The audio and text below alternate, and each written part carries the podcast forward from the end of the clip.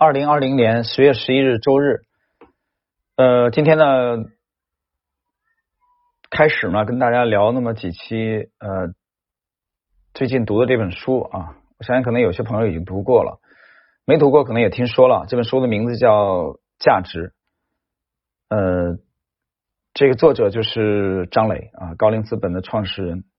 张磊。我们其实，在之前的这这几期当中，我已经开始介绍这个。这部书当中的第二章的啊，呃，这个这个几个小节啊，主要是谈与大卫斯文森的这个呃相识啊。那么这部书呢，它引起我的注意，实际上就读它是上个月开始的啊，因为你去知识星球半不同的专栏，你能看到我截了一个图片啊，这个图片的这句话其实是引起我强烈兴趣去读这部书的呃起因啊，倒并不是说。啊，由于知名度大的问题，你知名度大的书不一定就好看啊。比如说《原则》啊，《原则》是朋友送我的，呃，一九年吧，一九年年初吧，一九年年初还是一八年年初，我记不清楚了。朋友送了我一本这个《原则》，当时啊，我读了一下达利欧的这个，我就我当时我已经不止一次讲了，我我就觉得前半部分好看啊，自传那部分很精彩，我从他自传部分学到了很多东西，但是。自传之后的那些东西，我觉得我的我的观点很简单啊，几十个上百个原则等于没有原则，太庞杂了啊，不够简练。但是我倒觉得作者另外一部书非常好看啊，就是《债务危机》，我在知识星球啊也做了正式的推荐啊，那部书写的非常好啊，非常棒。所以不一定说知名度高的人他的著作就一定好看啊，这是两回事。比如说今天我们开始呃用几期的时间跟大家交流的这个，等于说一些读后感吧啊，这本书我读的差不多了，已经还可能还剩余下不多的这个四分之一的内容，呃，争议就很大啊，其实争议就很大。这个比如我跟我跟这个杭州和上海的朋友们也在交流啊，就普遍来说，可能很多朋友都觉得这本书这本书不好看啊，因为出来的时候有预告嘛，觉得期望值很高，但出来以后觉得不好看。其实觉得不好看的原因在哪里呢？呃，它比较精炼，它写的比较概括啊，比较概括。但是如果说有不足的地方啊，这可能我们旁观者吧，这个我们其实严格的说没有资格啊去说这句话啊，因为张磊的成就太大了啊，这个状态也是如日中天，知名度太高了，成就巨大。呃，但是我觉得从一个读书人的角度吧，呃，也也可以讲两句嘛。啊，百家争鸣嘛，就是觉得可能情节不够生动啊。这里边其实情节不够生动的主要原因在哪里呢？我读完了以后，就是没有完全读完，我读了大部分以后，我感觉呃，可能如果能更深入一点就更好，会更精彩一些啊。比如说案例再丰富一些，还有在去做这个项目啊，比如说去投腾讯也好啊，去调研这个呃这个腾腾讯调研这个这个，比如说小商品城也好啊。他的一个一个的案例，比如说格力也好，那么他的这个心理的活动啊、纠结这些东西，如果呃再刻画的深入一点，呃会更好看一些。当然，这个原因也可能由于是啊作者这个呃点到为止啊，可能是这个原因。这部书呢十章左右的内容，呃后半部分最后的那一部分是附录的张磊在啊近几年的一些演讲啊，我倒觉得这些演讲还还还还蛮好看啊，蛮好看。那么我刚才讲了，它吸引我的这部书，吸引我去啊去买回来读啊，买买一本纸质版的来回来读的主要原因就是它的一句话。这句话呢，就是在长期主义的道路上啊，与伟大格局观者同行，做时间的朋友，其实就是这句话啊。我开始读的那个时间，我把这一句话截下来啊，发在了我的知识星球里边。这段话里边，我最感兴趣的其实就是与长期啊，长期主义的这个道路上啊，与伟大格局观者同行这句话。这里边一个关键词是长期主义，另外一个是伟大格局观者，最后一句是做时间的朋友啊。我觉得这也是本书的呃，可以说点题啊，精华中的精华，灵魂，也可以说是高龄的这个风格啊。你看高龄的风格都是长期的。超长期的，等会儿我今天这一集我就会来解读一下，你就会听到。其实如果单纯这部书也好，你去研究高龄的风格，散户能借鉴的东西其实并不是很多啊。你想模仿，呃，借鉴的东西是有，对不起，口误啊。你直接想模仿很难，非常难。我等会儿举个例子你就知道了。先看一下这部书的这个大概的结构，比如说它的，我个人认为啊，它的相对精华的部分在第三章啊到第八章啊，相对比比较比较精彩一些。那么第一章到第三章呢，主要是讲他的早年的经历啊，比如说从河南的驻马店，嗯，驻马店成长为这个中国人大的啊这个学霸，到后来耶鲁啊留学耶鲁的这个学霸，他的驱动力就是张磊的这个。好奇心啊，他的不满足。小学时候还是一个调皮捣蛋的吧啊，后来觉醒了，而且很顺利，他都呃比较好的遇到了贵人，比较好的赶上了风口。我觉得，当然这是一方面啊，这表面啊，我们调侃一下，其实主要还是由于有有天分，而且又非常的勤奋吧。所以考上了耶鲁的这个研究生，而且接触了很幸运的去接触了耶鲁的这个投资办公室啊，我在之前那个系列曾经讲了，而且又很幸运的遇到了大卫斯文森的面试，而且又很幸运的被大卫斯文森选中啊来实习，可以有机会近距离的去接触大师。所以你像这种种的看起来的这些幸运的偶然啊，最后形成了必然。那么。我刚才讲了第三章到第八章，我个人认为是本书的啊这个重中之重重点。那么第三章当中有一句话给我的印象特别特别的深刻啊，特别的深刻。这也是呃我在去读这部书的时候，实际上就有所期待的，也是高林的风格啊，高林的投资风格。无论你去看他去投啊，定增这个凯莱英也好啊，定增这个药明康德也好啊，你你你都可以看到这种这种这种风格。呃，也就是他原话是这么讲的：，对一名投资人而言，理解潜藏在巨大势能的关键行业和企业是非常重要的能力。听清楚了吗？潜藏在巨大势能的关键行业和企业是非常重要的能力。这个势能其实是一个物理学的这个名词啊，势能。那我个人的理解，其实啊，有巨大势能。这里边你已经其实能读到呃几个高龄的风格和张磊的风格了，就是他是目光相当有穿透力的呃一个优秀的这个基金公司的管理人。高龄他的你去看他背后的逻辑啊，他去投的这个逻辑背后的贯穿的就是长期的逻辑，贯穿的就是长期主义。长期主义这个东西其实从巴菲特开始就有了啊，费歇这些人都已经有了，但是我想。可能随着高龄近些年的巨大的成功和他知名度的啊名声大噪和和本书的这个推出啊，大家已经看到长期主义现在已经成为一个非常流行的词儿了。但是不管怎么样，高龄的这些大手笔投资背后，你都能看到啊非常清晰的长期主义的逻辑。我还注意到一个细节，大家读的时候有没有注意到？我现在没读完啊，大概四百，可能将近五百页吧，不到，可能四百七八十页。这个篇幅我到我现在读的，现在只剩四分之一了。我没有看到任何他去讲什么汇率啊，讲宏观经济啊，啊讲讲农业能源啊这些东西没有啊。这甚至我我反而是这部书当中一半以上的我读到了一些人文的东西啊。就他还比如他讲这个这个社会价值啊，创造社会价值。所以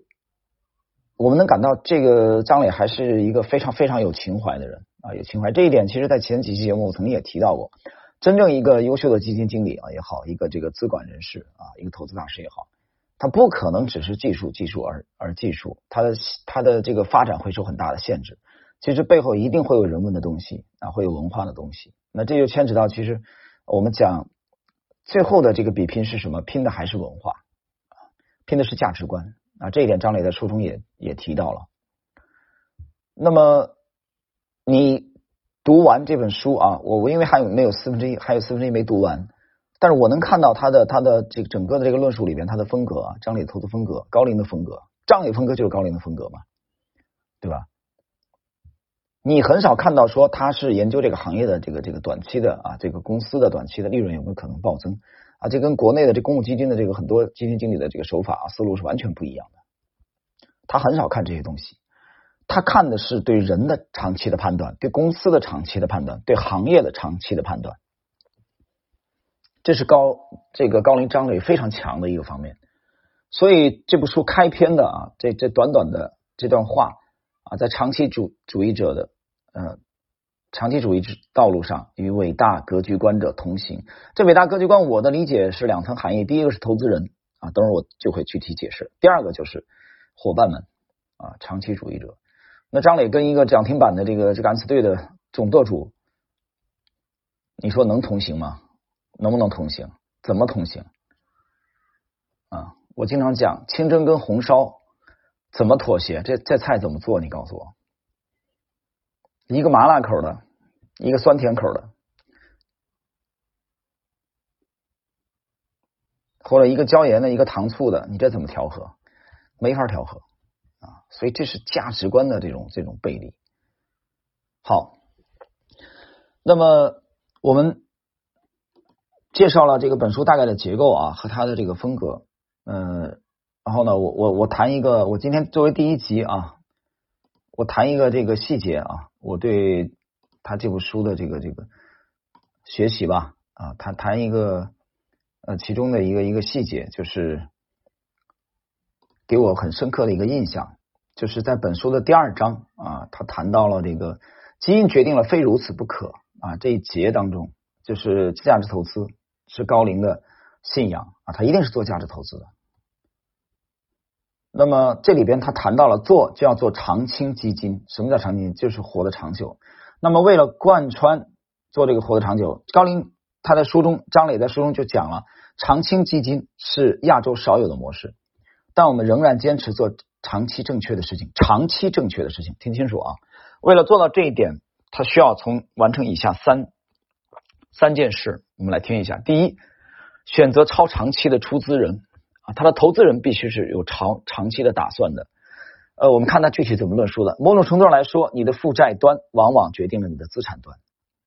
你的资金性质会极大影响你的投资策略。长青基金的特点是投一级市场项目，不用担心退出的压力啊，你不用担心说要变现啊。那么公司上市后，只要业务发展前景可期，就继续持有股票。这个模式在亚洲是很罕见的。因为超长期投资对出资人的要求很高，需要出资人对基金管理人非常信任。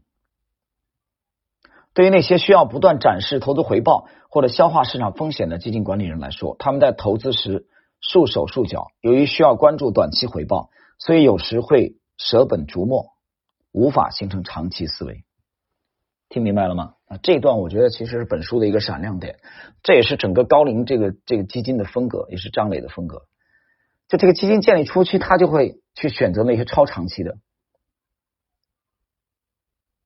但是我们反观看国内的基金，尤其这个公募基金啊为代表啊这种，对吧？你一个季度的排名落后，你都会承受很大的压力。你敢两三个季度排名落后，对不起，你可能离炒鱿鱼滚蛋已经不远了，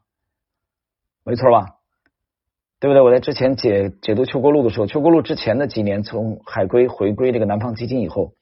啊，至少五年的时间，南方把南方基金啊做到了业界的最牛。可是仅仅是由于二零一三年他看空创业板啊判断失误啊，我说那一年来说啊，创业板大涨特涨，南方基金的踏空了创业板的行情，业绩表现不佳，就那一年表现不佳，最后压力。山大没有办法，邱国禄被逼无奈辞职离职，后来创立了这个高毅嘛啊，出走去做私募去了。我想说什么，就是在整个的这个偏短期的考察的机制下，那么这种超长期的这种风格的啊基金管理人很难去有所发挥。所以这点张磊很早就看明白了，他看得很清楚，所以他一开始就刻意的啊去。寻找这些超长期的，那么这些往往是什么呢？我们来看一下，在这个逻辑框架下，答案只有一个，那就是选择合适的出资人，选择超长线资本，例如全球顶尖的捐赠基金，包括哈佛大学、耶鲁、普林斯顿、斯坦福、麻省理工的捐赠基金，还有主权财富基金、养老基金、慈善基金、海外家族基金，他们的投资实现往往可以用世纪来衡量。我的天呐，一百年，一个世纪不是一百年吗？因此，富有远见、耐心和信任，不会在意一时一事啊。就你，嗯，某一个时段没发挥好，没有关系，而是追求长期可持续的增长，战略上的理解，理念上的契合，使得这样的机构投资者对所选择的基金管理人格外信任。只要坚持做价值投资，他们就会坚定支持。现在讲了三大条件的第一啊，他首先他会去选择超长期的，这个其实挺难啊，因为人性一般都是呃这个重视短期的东西，忽略长期的，就是你之前的已经忘了，人们往往只记得最近发生的事情，没错，这个人性如此嘛，那他肯定我也如此，我也是人，你也是人，但是能不这么干的啊，就是能有超长期眼光的人，那已经不是普通人了，所以张磊是第一点就特特别。啊，侧重于是这个。第二点呢，他说拥有超长期的研究能力，这建立在首先你的资本给你的出你的出资方是有长期打算的，你才有精力和时间去思考长期关键性问题的外部条件啊。第二是愿意做，对吧？你对整个行业的深刻洞察，包括供给端的变化趋势、行业环境的历史演变以及生意模式的本质，生意模式的本质听清楚。第三，坚持并不断完善价值投资的内涵啊。所以这三点啊是他的投资风格，这是我读第二章的时候啊一个给我留下深刻印象的啊一个细节。其实这也是整个高龄的风格啊，高龄投资也是张磊的这个这个风格啊，超长期的这种这种风格。有人说为什么这个时候对对他的这个这么感兴趣呢？很简单啊，你去读知识星球半亩红的随笔，你会看到我们从九月一号开始啊，我那里写的很清楚，我们做了一个修正啊，是静下心来做的修正。所以这个时候，那么这几个词。词对我是非常有吸引力的，长期主义。其实这这个也是我们这次修正的主要的内容，主要的内容啊。我举例子，比如说我们在近期公示的，就从这个其实这个年初就开始公示了。年初随笔我写了一个五条五大五条线，二零二零年五条，其中就有这条线啊。我可以告诉你，就是科技这条线啊里边的分支。那么四季度这个开盘的第一个交易日就十月份十月九号大涨而特涨。啊，基本上占据了涨幅榜的前列。那这个逻辑呢，我们也是几进几出。这个几进几出的问题在哪里呢？第一个啊，就我已经做了修正啊，在在在这个筛选端的，其实主要在哪里？在持有端的问题，在持有端的问题，就是在持有的这个过程中，还是不是不是特别的坚定，不是特别的坚定。所以这次我们九月初以来开始去这个反省也好，修正也好，去重点去从这个角度去修正的。而这个阶段修正的，我们其实有意识的啊去参考了价投的这一块，就在持有端啊。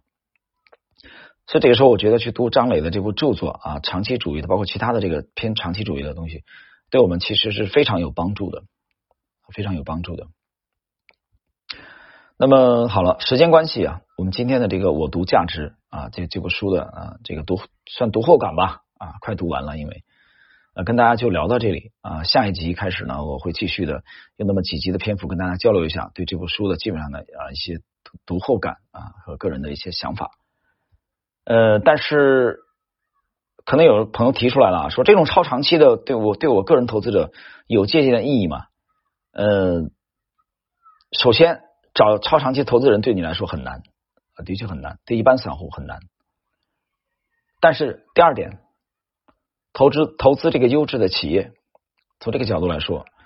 呃，是其实是可行的啊。后边有机会我们可以再交流相关内容。好了，我们今天第一集的内容啊，我读价值啊这部书的啊这个解读内容就到这里。